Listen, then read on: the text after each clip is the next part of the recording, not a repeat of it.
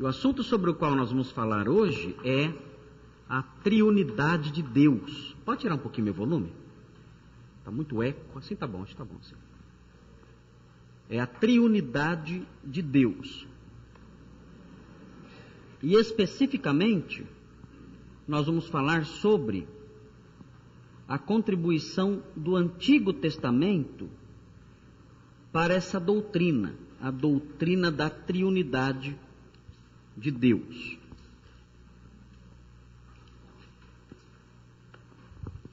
As crianças podem ser agora, é isso?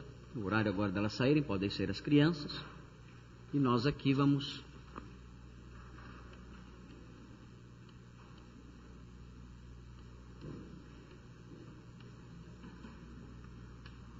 estudar esse tema hoje, a triunidade de Deus. Muito bem.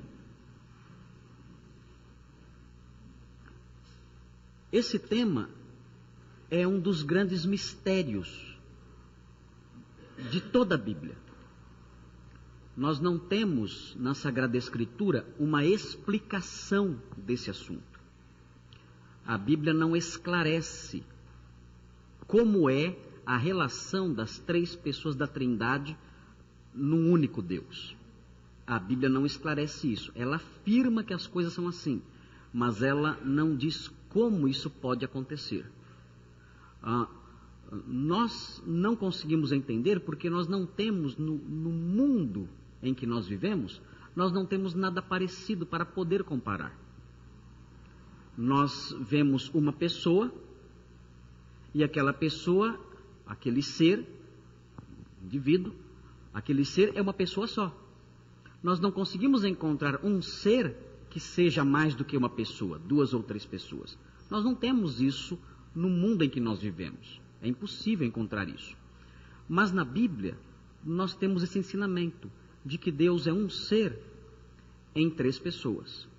Esse é o ensino bíblico tanto no Antigo Testamento nós temos algumas sementes dessa doutrina, como no Novo Testamento temos a doutrina já totalmente desenvolvida. A palavra trindade ou triunidade, essa palavra aqui, trindade ou triunidade, não existe na Bíblia. Você não encontra essa palavra na Bíblia, em nenhum lugar. Você pode ler a Bíblia todinha, você não vai achar esse termo aqui. Quando foi que esse termo entrou no vocabulário cristão? Esse termo entrou no vocabulário cristão com um teólogo é, cartaginês. O que é cartaginês? Ele é de Cartago, ele era de Cartago, uma cidade no norte da África. Okay? Então, a, esse teólogo cartaginês, chamado Tertuliano,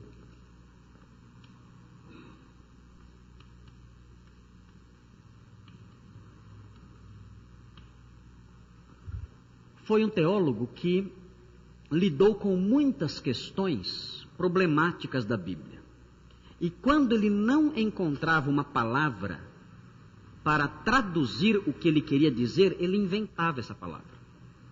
Ele não conseguia encontrar uma palavra que traduzisse exatamente o que ele queria transmitir, então ele inventava uma palavra. Ele inventou mais de 500 palavras. Mais de 500 palavras que entraram para o vocabulário teológico mesmo. Ele que inventou. E uma das palavras que ele inventou, ele, é, ele é um teólogo bem antigo, ele morreu, vou colocar aqui a cruzinha aqui, significa que ele morreu. Morreu no ano 220. Então quando você vir isso, escrito assim, uma cruzinha e o ano, ele morreu no ano 220. Não é que ele morreu em 220, ele é. Não é isso. Ele morreu no ano, no ano 220. Ok? Então, esse é um teólogo bem antigo. Vejam, é, é, é, é, um século e um pouquinho mais depois da época dos apóstolos. E ele inventou então essa palavra, a palavra trindade.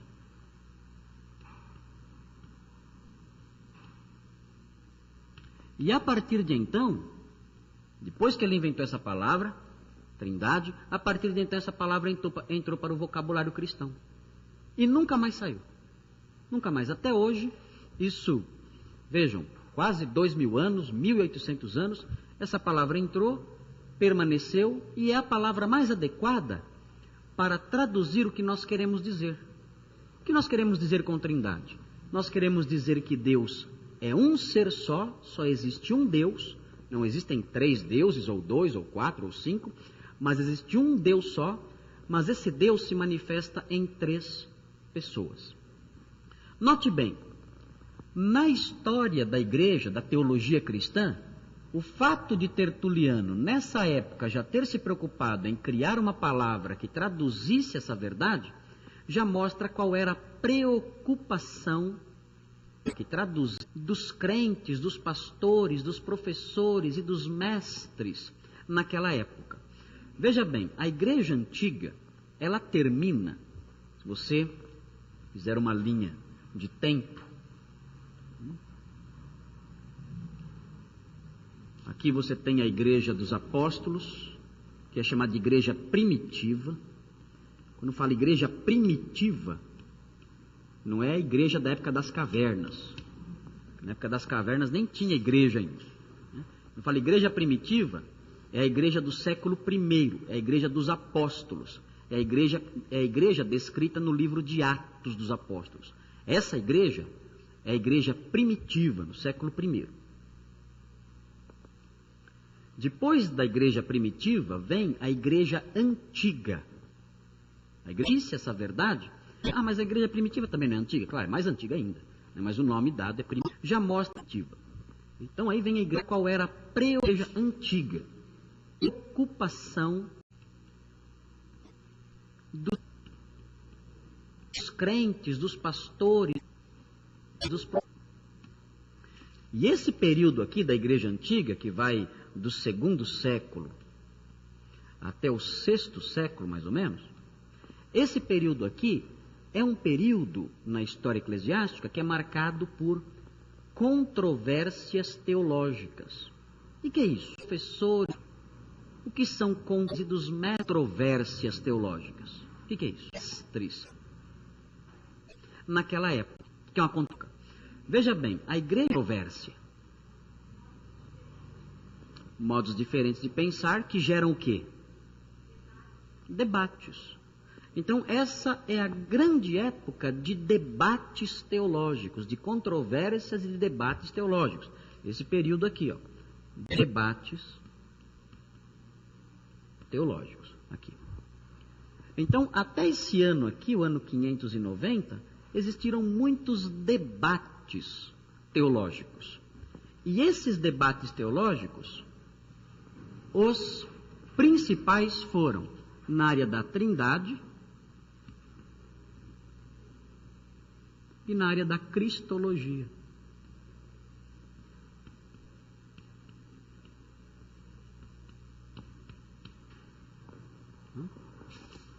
Nessa época então, nesse tempo aqui, ó, da igreja antiga, do século II até o sexto século, os debates dos teólogos, as grandes discussões teológicas, eram nessa área aqui, Trindade e Cristologia. Hoje existem debates teológicos também? Existem? Existem debates teológicos também. Em que áreas são esses debates? Bom, ah, existe um debate muito forte hoje em dia acerca da teologia da prosperidade. Alguns dizendo, olha, a vida cristã é uma vida em que a pessoa não fica doente e a pessoa também fica rica. O homem de Deus é o homem que é rico e com saúde. Esse é o homem de Deus. A teologia da prosperidade propõe isso. Os teólogos ortodoxos falam: não, isso está errado. Isso não, exi não existe esse tipo de coisa. Vocês inventaram, criaram da mente de vocês. Então existe aí um debate teológico, uma controvérsia teológica. Isso existe e sempre existiu. Mas nessa época aqui os debates foram oficializados. Os imperadores convocavam os teólogos para debater e realizavam grandes concílios com centenas de teólogos ali que se reuniam e debatiam aqueles grandes temas teológicos por dias, por meses ali debatendo, até produzir um documento que eles chamavam de uma confissão de fé ou uma declaração de fé que toda a igreja abraçava. A igreja do mundo inteiro abraçava, com uma outra exceção, às vezes uma igreja muito distante, na Pérsia, na Mesopotâmia, então nem sabia dessas decisões e quando sabiam já, eh, já tinham já tomado outro rumo. Mas nessa época esses, esses debates eram oficializados. Os imperadores convocavam, os pastores vinham e debatiam ali. Por exemplo, nessa época aqui, houve um concílio muito conhecido, chamado Concílio da, da cidade de Niceia. Niceia, na Turquia. O imperador Constantino convocou esse concílio para discutir se Cristo tinha sido criado ou não. Era um debate na área da Cristologia. Cristo foi criado ou não foi criado? Havia um herege na cidade de Alexandria, no Egito, chamado Ário, que dizia que Cristo tinha sido criado. Era a primeira criatura de Deus, a criatura principal de Deus. Então o imperador o convocou, convocou esse concílio para debater essa questão. E participaram desse concílio 318 pastores. Foi a primeira reunião da Igreja Universal do Reino de Deus. Foi lá, né, em Niceia, né, 318 pastores ali discutindo. Né, então, a ideia é antiga. Né? É, foi coincidência, né, 318, coincidência. E realmente a Universal nem sabe dessas coisas. Né? Aliás, não sabem nada. Né? Muito bem.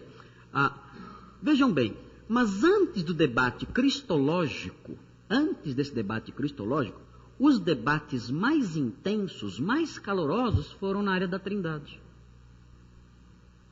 Ok, nós sabemos que Deus é trino, mas como é isso? Como nós podemos afirmar é, de modo correto, nos referir de modo correto a essa doutrina chamada a Trindade? Então surgiram é, ideias as mais diversas. Uma bem conhecida, uma bem conhecida, foi chamada de sabelianismo. Esses nomes, os irmãos talvez nunca tenham ouvido falar disto. Talvez seja a primeira vez que estejam ouvindo. Mas certamente os irmãos já viram essas ideias com outros nomes. O sabelianismo modalista.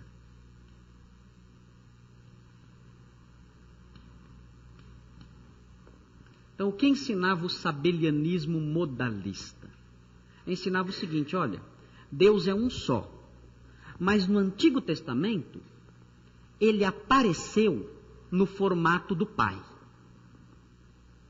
Depois, no Novo Testamento, ele tomou outra forma.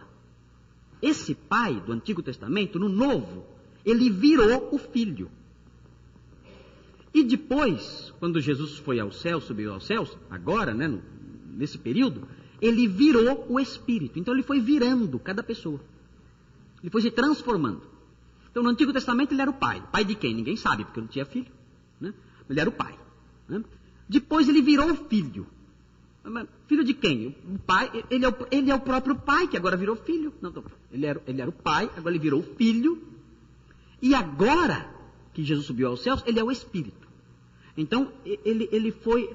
A, a, cada pessoa da Trindade são modos diferentes de Deus. Já ouviram alguém pensando assim? Alguém já escutou alguém pensando assim? Tem gente que pensa assim. Não, antigamente era o, o, pai, mas depois quando Jesus veio aí já, já é, é o filho, agora já é o espírito. É, é, é o modalismo. Isso significava, sabe o quê? Que quem morreu na cruz? O pai que virou filho. Aí surgiu a doutrina chamada patripassionismo. O que é patripassionismo? Passionismo. O que é paixão? Sofrimento. O que é patri? Pai. Patripassionismo. O sofrimento do pai. Quem morreu na cruz? O pai transformado em filho. Mas o pai morreu na cruz. Como é que eu sei que isso é, que isso é mentira? Que quando Jesus estava entregue. Não, ele não falou isso. Ele entregou seu espírito ao pai. Então, é, é, esse, essa doutrina estava errada. Outro, outro episódio, batismo. O que aconteceu no batismo? Jesus ali, o filho, desceu uma pomba, que era o Espírito Santo assumindo aquela forma, e ouviu-se uma voz do céu que dizia o quê? Este é o meu filho. Então você vê o que aí? As três pessoas distintas ao mesmo tempo. Então você não vê o pai virando filho, o filho virando espírito, não. As três distintas ali no mesmo momento. O pai falando com o filho, falando do filho, e o espírito ali pairando sobre o, o, o filho como uma pomba.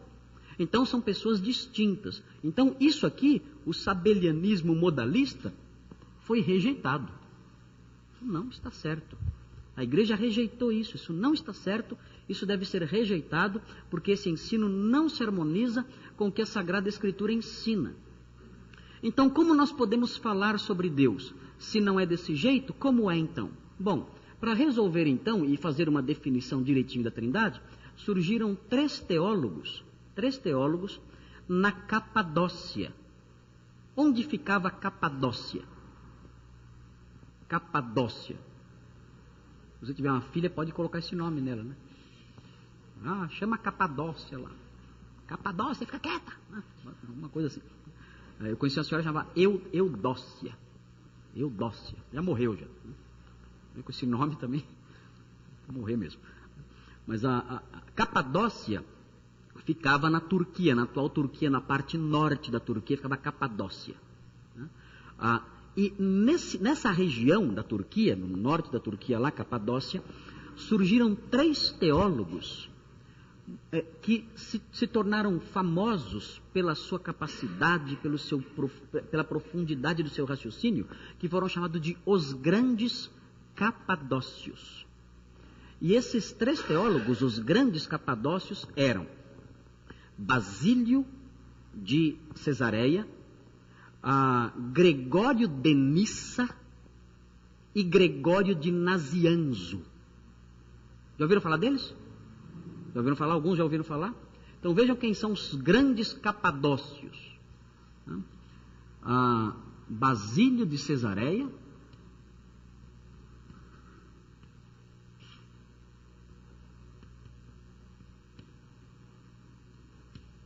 Cesareia. Gregório de Nazianzo e Gregório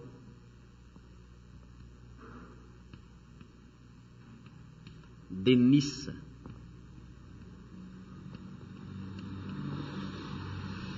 O Basílio era irmão do Gregório de, Nis, de Nissa. Gregório de Nissa era irmão mais novo do Basílio. Eles eram irmãos, filhos de, do mesmo pai, da mesma mãe. Gregório de Cesareia e Basílio de Cesareia e Gregório de Nissa eram irmãos. E eles tinham um amigão, um amigo muito próximo deles, sempre próximo deles, que era o Gregório de Nazianzo. E esses dois aqui, ó, Basílio de Cesareia e Gregório de Nissa, eles tinham uma irmã. Uma irmã que era uma teóloga. Era, era uma mulher de uma mente teológica muito profunda. Ela, é, ela, ela, inclusive, ela se reunia com eles e participava de debates teológicos com eles, e, e, e certamente essa irmã deles contribuiu muito para a formulação da, de, uma, de, uma, de uma frase, de uma expressão que traduzisse melhor a trindade. O nome dela era Macrina. Macrina. Devia ser bem magrinha, né? Então, Macrina. E essa, essa jovem, essa, essa, essa mulher, irmã deles dois, ela ajudava no, no pensamento teológico deles, ela fazia suas contribuições para o conhecimento teológico deles também. E esses três é, teólogos, os grandes capadócios, eles inventaram o seguinte: eles criaram a seguinte fórmula. Eles disseram o seguinte: Deus, Deus é um ser, um, um ser que subsiste. Por isso que ele falou: Pai, nas tuas mãos existe.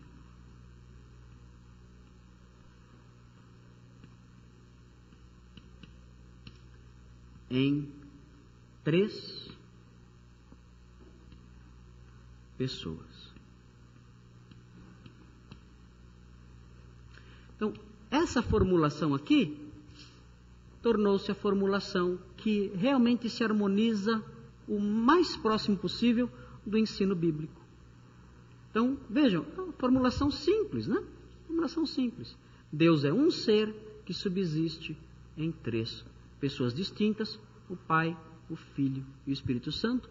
E essa fórmula entenderam os teólogos ao longo dos séculos que essa fórmula, que essa definição se harmoniza perfeitamente com aquilo que o Novo Testamento e o Velho Testamento ensinam acerca ah, da Trindade.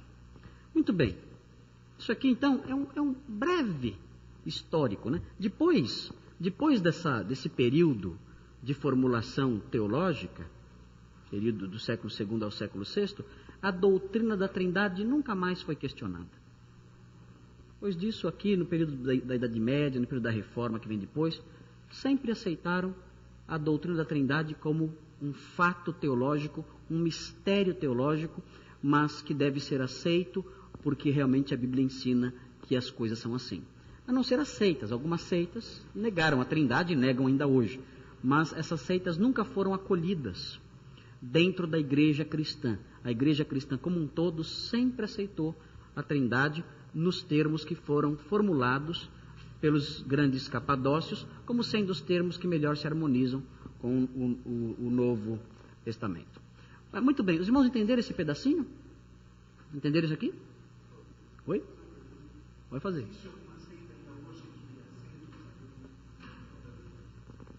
Ah, eu acho que uma seita que, aceita, que, que ensina o sabelianismo modalista, acho que uma seita que abraça isso abertamente eu não conheço.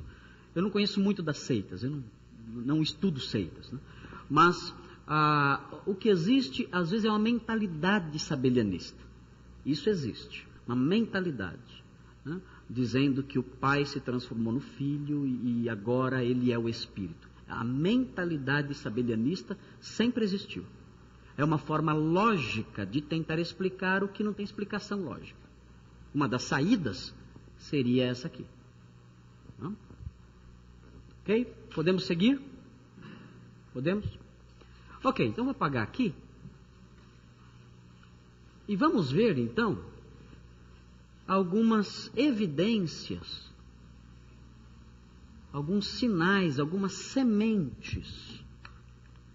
Colocar aqui sementes. Sementes da Trindade da doutrina da Trindade no Antigo Testamento. Então vamos ver se nós conseguimos encontrar no Antigo Testamento algumas sementes da doutrina da Trindade. Bem, isso, esse pedacinho aqui ah, do estudo é um pedacinho simples, fácil de compreender. Nós dissemos então que a Trindade é uma palavra que diz respeito à existência de Deus, que é um ser manifesto em quantas pessoas? Três. Então Deus é um ser. Um, um outro erro, um outro erro que ah, acompanhou também na época o sabelianismo modalista foi o triteísmo. O que é triteísmo? Quantos deuses? Três deuses. Isso está errado. Não está certo você você dizer que, que cremos em três deuses. Nenhum cristão crê em três deuses. Nós cremos num Deus só. Então o triteísmo também está errado. Então, em quem nós cremos? Nós cremos que existe um Deus apenas. Ah, e o Antigo Testamento, o Antigo Testamento estabelece isso ah, ah, ah, na confissão de fé, naquilo que se tornou a confissão de fé judaica, chamado de o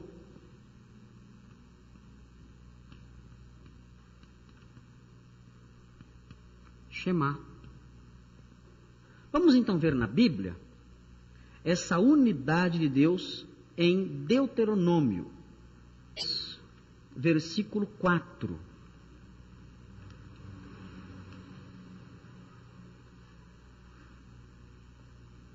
Deuteronômio 6, 4. Então esse texto fala sobre a unidade de Deus. Deuteronômio 6, 4. Vamos colocar aqui. Claro que o Shema não é só o versículo 4. Shema está aí em Deuteronômio 6. O versículo 4 é só o comecinho dele. Por que tem esse nome, Shema? Por que tem esse nome, Shema? Porque o convite para ouvir, como é que começa o versículo? Ouve. Como é que se fala ouve no hebraico? Shema Israel. Ouve Israel. Shema é ouve. Então, esse versículo tem esse nome, o Shema. E, e, e, esse nome aqui é muito conhecido no meio doutrinário, no meio teológico cristão. Então, quando alguém falar para você, ah, você nunca leu o Shema? Se você falar, o que, que é? Já, a pessoa vai olhar para você e esse cara não conhece nada. Né? Tem que saber o que é Shema. Né? Shema, Deuteronômio 6,4. É o Shema. Qualquer pessoa que estuda um pouquinho mais de doutrina cristã sabe disso. Qualquer pessoa. Na IBF acho que até ensina, na IBF não ensina isso, né? Na IBF não tem isso. Mas deveria ensinar na IBF isso também. Porque esse, esse termo é um termo que é acolhido na linguagem ah, de quem estuda a Sagrada Escritura, de quem estuda teologia bíblica. Isso aqui é normal, o Shema. O Shema diz respeito a esse texto aqui específico aqui. Deuteronômio 6, 4 em diante. Esse texto era tão querido pelos judeus que eles, que eles pegavam esse texto, escreviam em pequenos papeizinhos e colocavam dentro de uma caixinha e amarravam no pulso e na testa essa caixinha. Sabiam disso? Eles amarravam no pulso e na testa e colocavam no umbral das portas também. Então o Shema é, era, é, era um texto que era a confissão de fé, a declaração de fé dos judeus. Esse texto era muito querido e amado pelos judeus. Veja então o que fala assim, o que fala aqui. Ouça, ó Israel, o Senhor, o nosso Deus, é o único Senhor. Quantos deuses existem? Quantos? Um. Não existem dois nem três. Então, o Shema mostra que Deus é um. Deus é um e importante também. Deus é um e Deus é único. Não existe ninguém igual. Vocês conhecem alguém igual a Deus? Deus é um e Deus é único. Não há ninguém semelhante a Ele. Então, a, a, o Shema realça isso e veja as implicações do Shema. Olha o que diz: Ame o Senhor, o seu Deus, de todo o seu coração, de toda a sua alma e de todas as suas forças. Só tem um Deus. E, e todo o seu coração, todo o seu amor deve ser dirigido só a Ele a ninguém mais. Se nós tivéssemos vários deuses, nós dividiríamos o nosso coração. Não é verdade? Eu iria amar esse deusinho aqui, uh, esse santinho ali, aquela santinha lá. E dividir. Ah, eu, sou, eu, eu creio que tem um Deus só, mas eu adoro esse Deus, eu adoro o Santo Expedito, eu adoro a Virgem Maria. Isso está errado. A Sagrada Escritura realça o fato de existir um só Deus e nós temos que amá-lo com todas as nossas forças, com, com todo o nosso coração. O que foi? Aconteceu? Oi? Ah, não estava saindo som aí. Ok. Veja aqui então, que todas estas palavras que hoje te ordeno estejam em seu coração. Ensine-as com persistência a seus filhos. Converse sobre elas quando estiver sentado em casa quando estiver andando pelo caminho, quando se deitar e quando se levantar. Amarre-as como um sinal nos braços e prenda-as na testa. Escreva-as nos batentes das portas de sua casa e em seus portões. Olha a importância de saber que Deus é um só. Eles tinham que ensinar as crianças desde pequenininhas. Quando? Na escola? Não, em casa, o tempo todo, sem parar. Sem parar. Os judeus eram orientados, o povo de Israel era orientado a pegar a criança pequenininha antes que a televisão fizesse, antes que a televisão pegasse. Eles deveriam pegar a criança pequenininha e ensinar aquelas crianças desde a mais tenra idade, dizendo: olha, Shema, ouça, ouça o que eu vou dizer agora. Deus, o nosso Deus, o Senhor, é o único Senhor, não existe outro. E você, menininho, você, menininha, deve amá-lo de todo o seu coração, com toda a sua alma, com todas as suas forças. Ele deve ser o seu maior tesouro, o seu maior bem, o seu maior amor. Deve ser esse Deus. Esse Deus único, não há outro igual. E, e essa criancinha, ela tinha que ouvir isso quando estava sentada em casa. Estava lá a família reunida, todos ali quietinhos, ali conversando, enfim, ali reunidos na casa. Deuteronômio 6, versículo 4.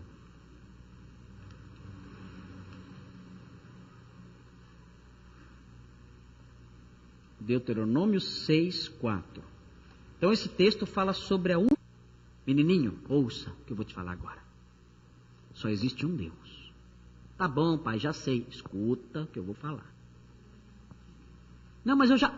Escuta de novo. Ame a Deus de todo o seu coração, todas as suas forças, de toda a sua alma. Ame, só existe um Deus. E o seu coração deve ser só dele. Então era a implicação prática da doutrina da unicidade de Deus. Deus sendo um só. Hoje, é claro, é lamentável o que acontece com a educação das crianças. Né? O pai liga a televisão, a Xuxa dá a educação que ela quer. Né? A Xuxa, quem mais? Eh, quem, quem, quem? Angélica, né? Angélica. Vão educando lá a criança do jeito que ela deve ser educada. E é natural, é claro, quando a criança cresce, ela quer saber de Deus. Ela zomba do pai, ri da mãe, vira as costas para a igreja e cai no mundo. Isso é lógico, isso é óbvio. Né? Então, o que acontece? Os pais, os pais são aqueles, os culpados por enviarem os seus filhos para a perdição eterna.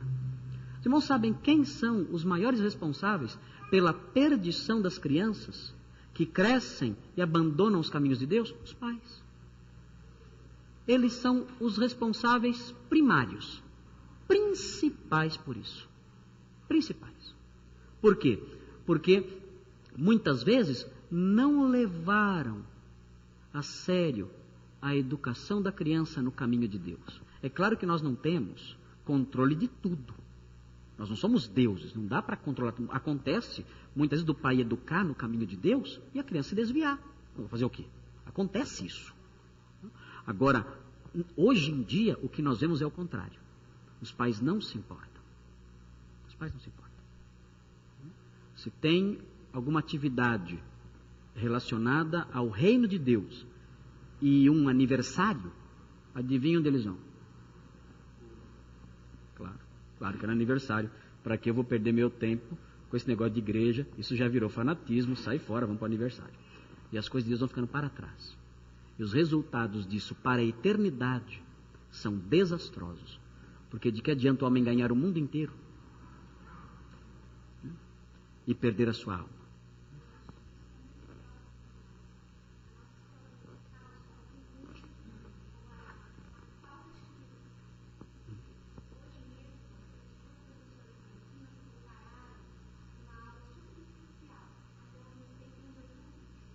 Ouviram o que ela falou?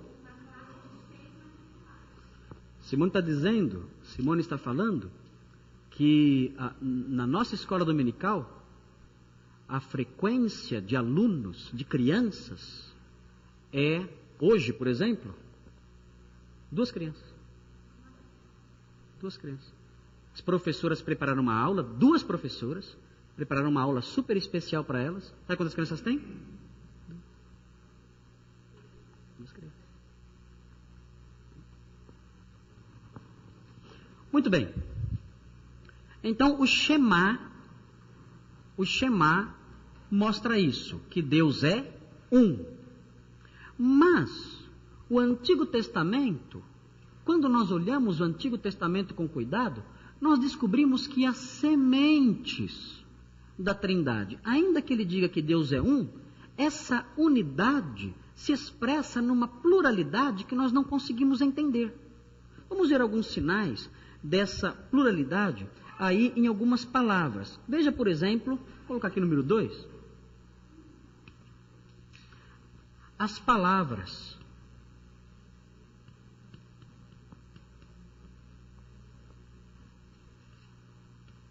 No plural. As palavras no plural. Ah, vejam, por exemplo, Gênesis 1, 26 bem conhecido esse aqui. Olha que interessante isso aqui. Isso aqui é algo misterioso, né? Gênesis 1, 26. Vou colocar aqui. Como pode isso, né? Como pode isso acontecer? Veja o que diz. Ah, então disse Deus: façamos o homem à nossa imagem, conforme a nossa semelhança. Ele está falando no singular ou no plural? Dá a impressão que ele está conversando. Dá a impressão que Deus está conversando. Antes de existir alguém para conversar. Ele está fazendo uma espécie de concílio. Reuniu lá o concílio, olha, o que vamos fazer agora? Vamos fazer o homem. Como? Vamos fazê-lo à nossa imagem, conforme a nossa semelhança. É assim que devemos fazê-lo. O que está acontecendo? Como pode o Deus que é um falar desse jeito? Mas isso acontece. Ou seja, dá para saber que são três? Não. Pai, Filho e Espírito, não dá para saber. Mas nós temos sementes alguns sinais, uma sombra disso lá atrás no comecinho. Vamos ver outro texto aí. Ah, veja o 3:22. 3:22.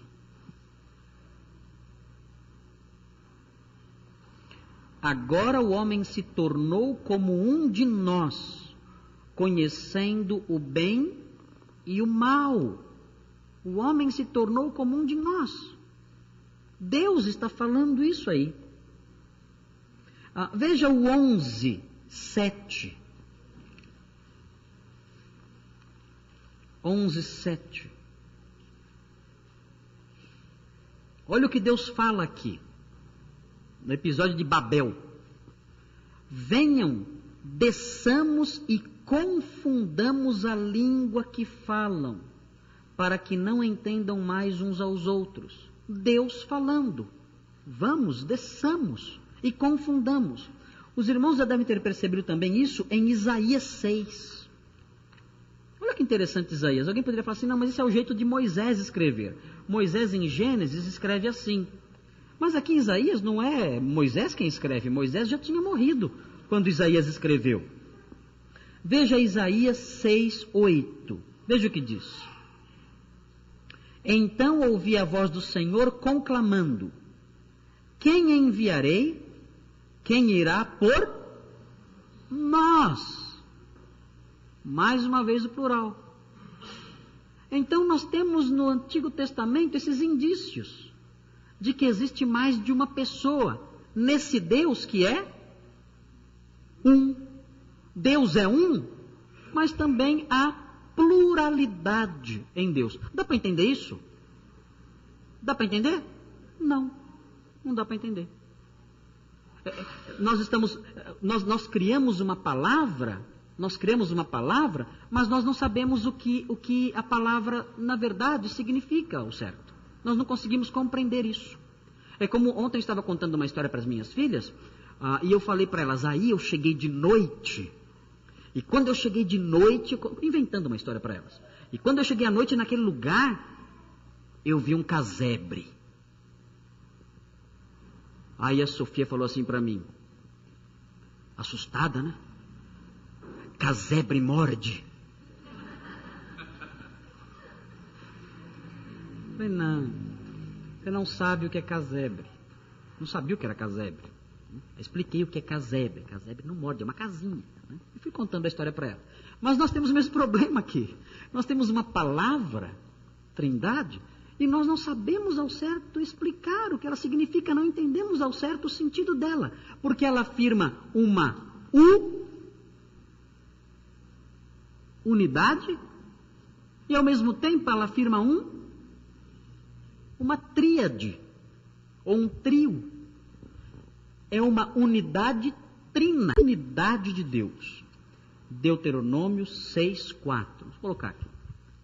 Claro que o Shema é uma trindade una. E nós não entendemos como isso pode acontecer. Como pode uma, um ser ser três pessoas? Nós não conseguimos captar, assimilar o significado de algo assim. Mas isso é real. Isso é um fato teológico, não é uma invenção humana. A Sagrada Escritura mostra isso de modo embrionário no Antigo Testamento e mostra isso de modo ainda mais claro no Novo. Hoje estamos só vendo o Velho, mas mostra isso de modo ainda mais claro no Novo. No Antigo Testamento mostra que Deus é um só. Então, é uma unidade. E isso no Shema. E nas palavras no plural, que nós vimos aqui e outros textos que olhamos, entrego o meu espírito. Então, é outra pessoa. Ele está falando, não está falando consigo mesmo. Ele olhou para si e falou, ai, mostra que ele, que há pluralidade nele. Esse um, de alguma forma, é mais que um. Mas como? Esse um, de alguma forma, é mais que um. E nós não conseguimos entender isso. Então, é um mistério que está acima da nossa compreensão. O erro é você rejeitar o que não entende. Você tem que, sem entender, aceitar. Por quê? Porque a Bíblia ensina. A Bíblia ensina, então eu vou aceitar, sem entender. Ah, é, é, é, assim que tem que ser muitas coisas na Bíblia, é assim. Não tem jeito. Lília.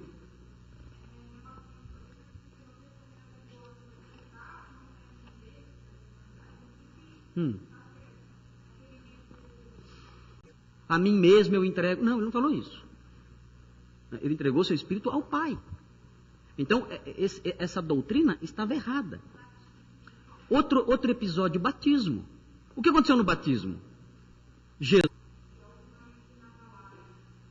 Ah, fundamentos inabaláveis.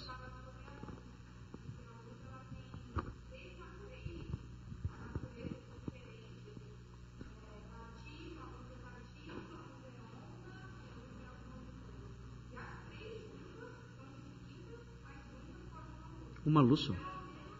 É um, é um paralelo, né? Surgiram ao longo, assim, do tempo, né? Agora, claro, com estudos mais recentes, você encontra uma analogia melhor, né? Mas ao longo do tempo surgiram várias tentativas de ilustrar isso. Né?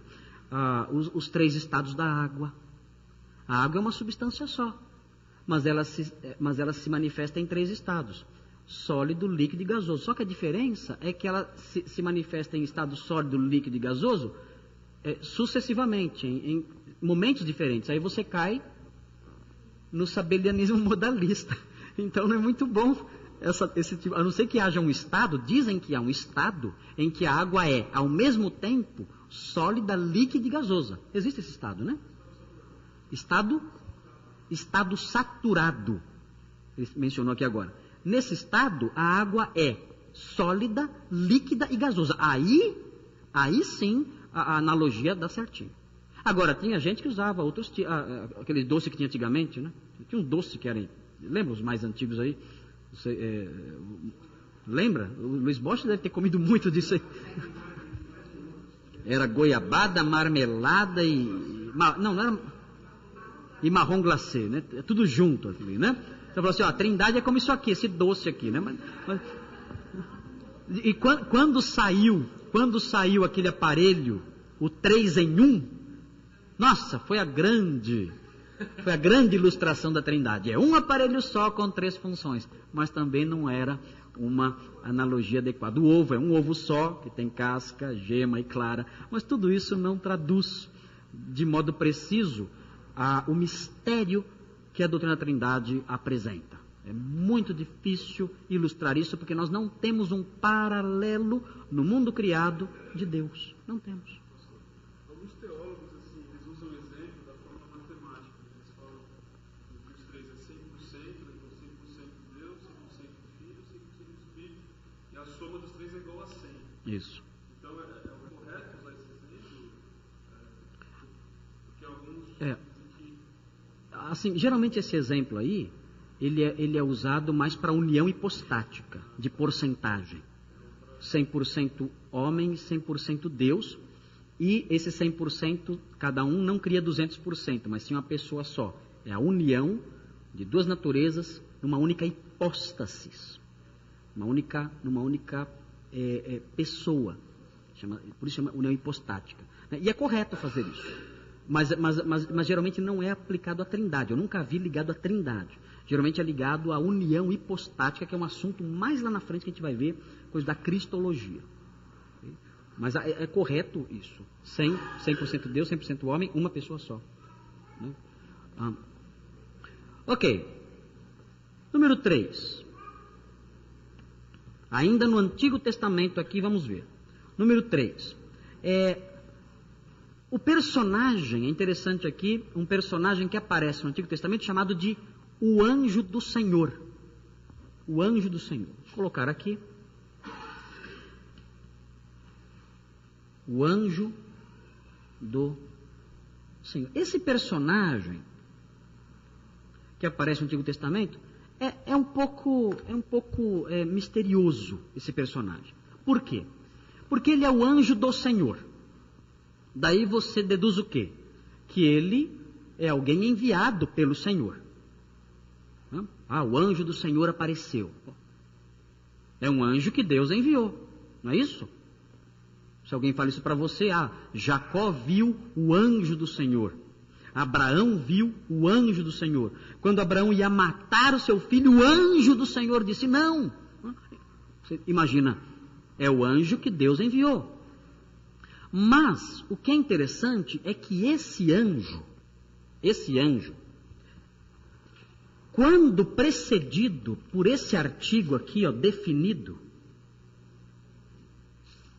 geralmente ele é tratado como Deus. Quando aparece um anjo, um anjo, um, um anjo do Senhor apareceu a Maria, um anjo do Senhor, aí não, aí é um anjo qualquer, um anjo qualquer. Mas quando aparece o anjo, isso aqui, ó, geralmente ele é tratado como Deus. E aí você fala, peraí, mas se ele é, se ele é o anjo do Senhor, como é que ele é tratado como o próprio Senhor? Se ele é o anjo dele, como ele é tratado como se fosse ele? E aí dizem, olha, o que nós temos aqui é um sinal de que Deus é um ser em mais de uma pessoa. Vamos ver um exemplo disso. Veja aí. É, um, Gênesis 16. Olha lá o que vai acontecer. Olha só que interessante. Gênesis 16.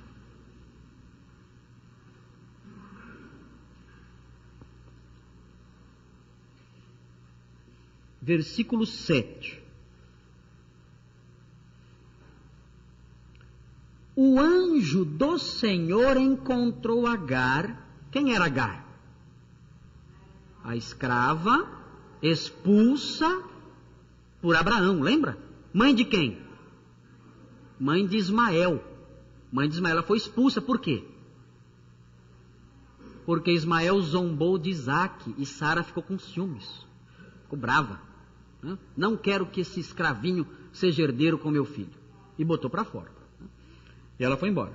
Então o anjo do Senhor encontrou Agar perto de uma fonte no deserto, no caminho de Sur, e perguntou-lhe: Agar, serva de Sarai, de onde você vem, para onde vai? Respondeu ela: Estou fugindo de Sarai, a minha senhora. Disse-lhe então o anjo do Senhor: Volte a sua senhora e sujeite-se a ela. Disse mais o anjo: Multiplicarei tanto os seus descendentes que ninguém os poderá contar. Ué, que anjo atrevido é esse? Hã? Anjo fazendo, multiplicando a descendência. Quem faz isso? Quem é? Só Deus faz isso. Mas como pode esse anjo aqui, o anjo do Senhor, se comportar e falar como se fosse o próprio Deus? E o texto continua: Disse-lhe ainda o anjo do Senhor: Você está grávida e terá um filho, e lhe dará o nome de Ismael. Ah, não, esse aqui é outro episódio, né? Sobre o nascimento de Ismael. Estou confundindo com outro episódio mais na frente. Porque o Senhor a ouviu em seu sofrimento. Ele será como jumento selvagem, sua mão será contra todos, e a mão de todos contra ele, e ele viverá em hostilidade contra todos os seus irmãos. Então foi o nome que ela deu ao Senhor, não, desculpem, este foi o nome que ela deu ao Senhor que lhe havia falado. Tu és o Deus que me vê, pois dissera: Teria eu visto aquele que me vê? Ela considerou o anjo como se fosse o próprio Deus. E aí fica aquela coisa, mas que estranho. É o anjo do Senhor, que é o próprio Senhor. O que nós temos aqui então é um indício, mais uma vez, é uma semente, mais uma vez, da trindade, que há pluralidade em Deus. Deus é um Deus que se manifesta em pessoas diferentes.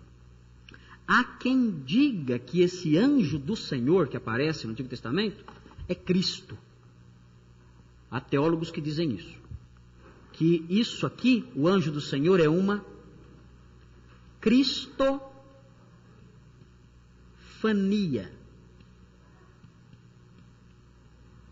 Uma mani, o que é fania?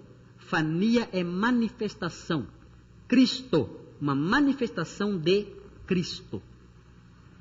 Cristofania só aparece no Antigo Testamento. No Novo Testamento não tem cristofania. Só no, só no, no, no Antigo. No Novo não tem.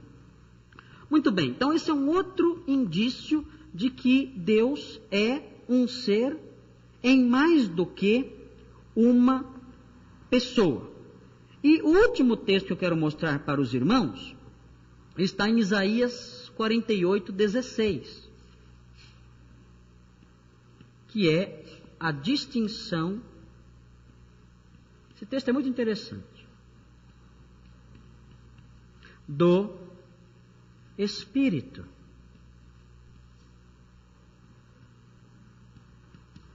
Isaías 48, 16. Vamos então abrir nesse texto, e, e, com esse texto então nós encerramos hoje. Isaías 48, 16. E nós temos aí então algumas sementes da Trindade. Isaías 48, 16. Observe esse texto. Veja o versículo 13 para você descobrir quem está falando. Quem está falando? Minha própria mão lançou os alicerces da terra. Quem é? Só Deus, né? Ninguém mais ah, poderia dizer isso senão o próprio Deus. E a minha mão direita estendeu os céus. Quando eu os convoco, todos juntos se põem em pé. Reúnam-se, agora o versículo 14. Isaías 48, agora o 14. Começou no 13. Agora olha o 14. Então já vimos quem está falando. Quem está falando?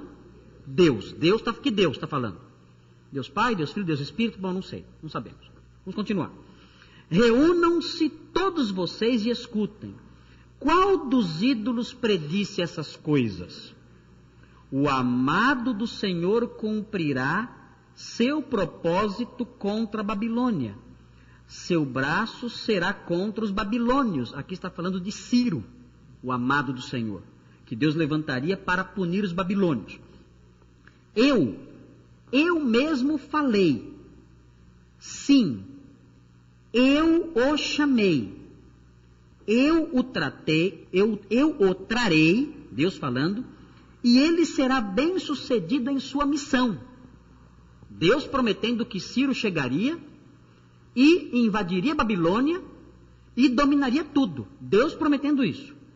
16. Aproximem-se de mim e escutem isto. Desde o primeiro anúncio, não falei secretamente. Na hora em que acontecer, estarei ali. E agora o soberano, o Senhor, me enviou. Como assim? Não é Deus que está falando? Como é que Deus está falando e agora Deus fala, o soberano, o Senhor me enviou? Não é Deus que está falando? Como é que Deus que está falando fala, olha, Deus me enviou? Eu sou o Senhor que fundei o céu e a terra e o Senhor me enviou. Tem alguma coisa estranha aqui. E ele continua: Agora o soberano Senhor me enviou com seu espírito. Ainda aparece o Espírito Santo aqui também. Então o que nós temos aqui? Nós temos três pessoas. Nós temos um Deus falando. Esse Deus que está falando fala que Deus o enviou.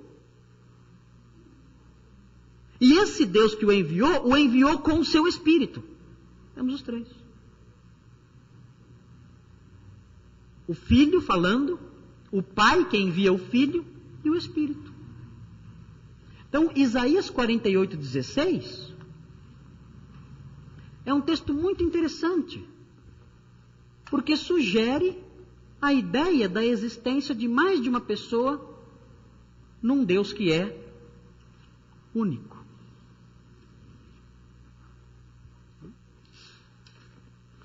Tudo isso junto, então, forma o quê? Uma doutrina madura? Não. Se você tivesse só o Antigo Testamento, você não poderia concluir que Deus é Deus Pai, Deus Filho Deus Espírito Santo. Não tem elementos, não tem informações para isso. Mas o que você tem no Antigo Testamento são indícios disso. Sinais, sementes. No Novo Testamento muda tudo. No Novo Testamento, Jesus fala: não, existe o Pai, o Espírito que eu vou enviar. Eu e o Pai somos um. Aí Jesus vai começar a ensinar essa doutrina de modo muito claro. Mas no Antigo Testamento ela é embrionária. O importante é sabermos que a Bíblia é um todo indivisível e ela não se contradiz. O Antigo Testamento fala que existe só um Deus e dá indícios de que há pluralidade nele. No Novo Testamento vemos essa pluralidade nas três pessoas: Pai, Filho e Espírito Santo. Qual é o nosso dever diante desse Deus que é único? Shema explicou já. Esse Deus que é único, que é sem igual, ame esse Deus de todo o seu coração, de toda a sua alma, com todas as suas forças. Vocês sabem qual outra religião tem um Deus trino? Qual outra religião tem um Deus trino? Nenhuma. Nenhuma outra religião no mundo tem um Deus trino. Só o cristianismo, só. O Deus cristão, ele se distingue de todos os demais por ser um Deus trino. Algumas pessoas falam assim: ah, Alá dos muçulmanos é o Deus dos cristãos, o Deus Pai. Negativo. Primeira pergunta: Alá é trino? Não. Então Alá não é o Deus dos cristãos. O Deus dos cristãos a sua marca distintiva é essa. Ele é um ser em três pessoas. Alá não é assim. Alá não é o nosso Deus. É outro que vocês criaram, que vocês inventaram. O nosso Deus é assim. Ele é único. Não há nenhum outro igual. Muito bem. Na próxima aula, que vamos ter dentro de. Semana que vem é sermão. Na outra. Só em junho. Só em junho. Só em junho. Na outra aula, que é só em junho, semana que vem é sermão, não é aula.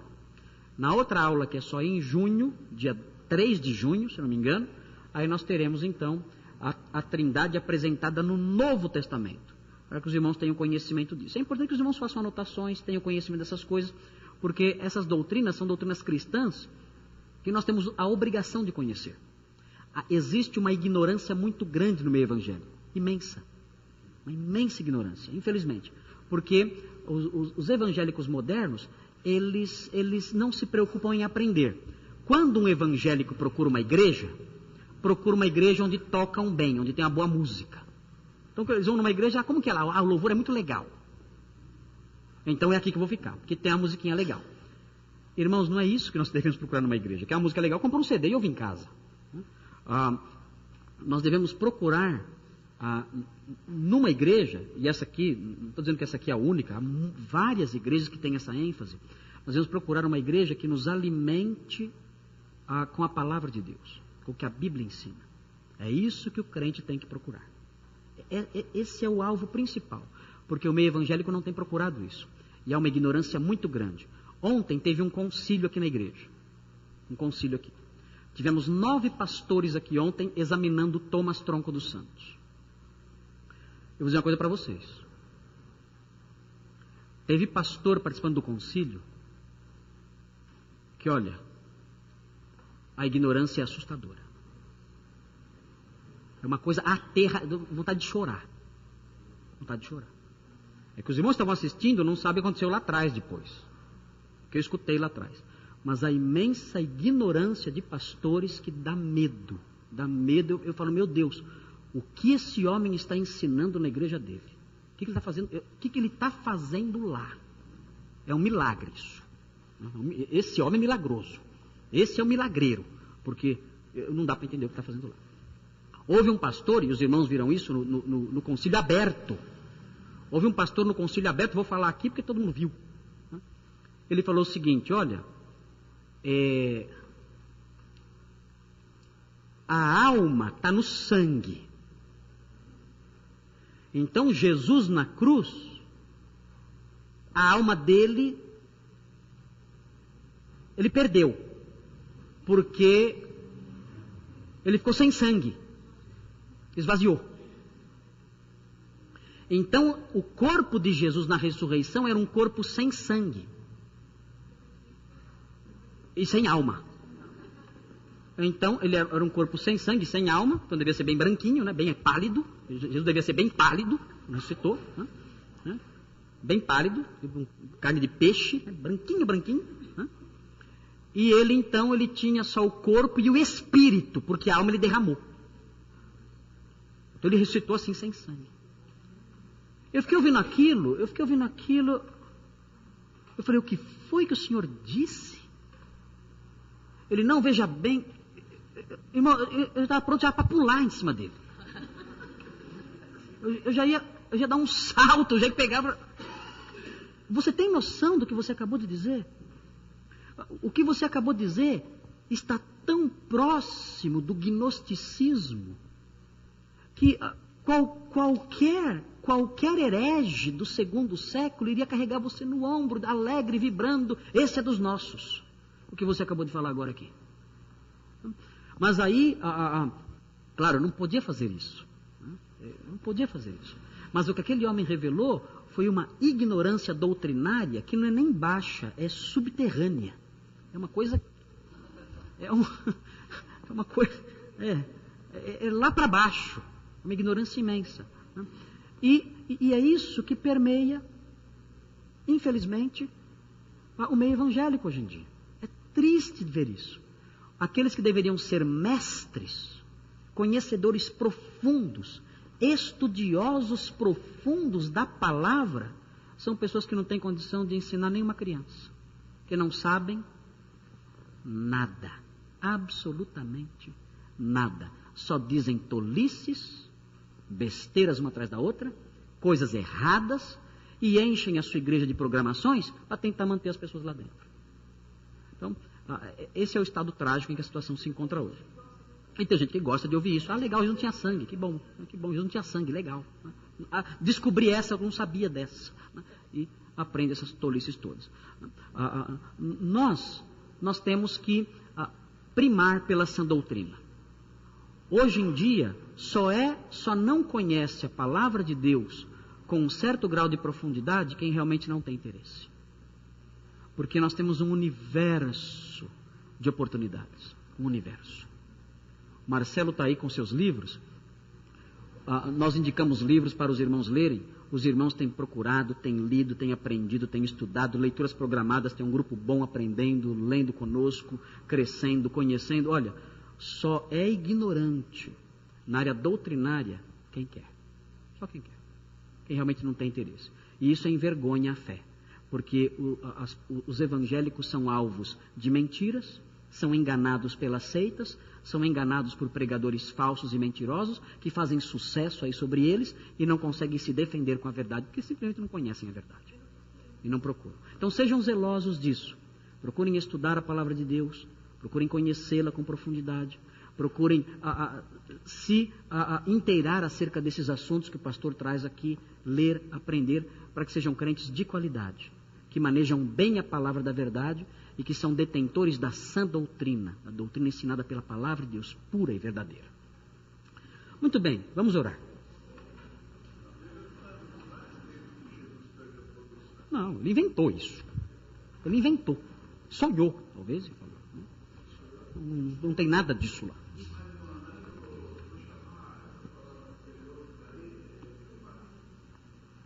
É Jeová. A primeira é Jeová. Depois é Adonai. A primeira é Jeová, a outra é Adonai. O Senhor é o único Senhor. Então são duas. A primeira Javé, a segunda Adonai. Tá bom? Vamos fazer oração? Senhor Deus, obrigado, porque o Senhor é um Deus singular.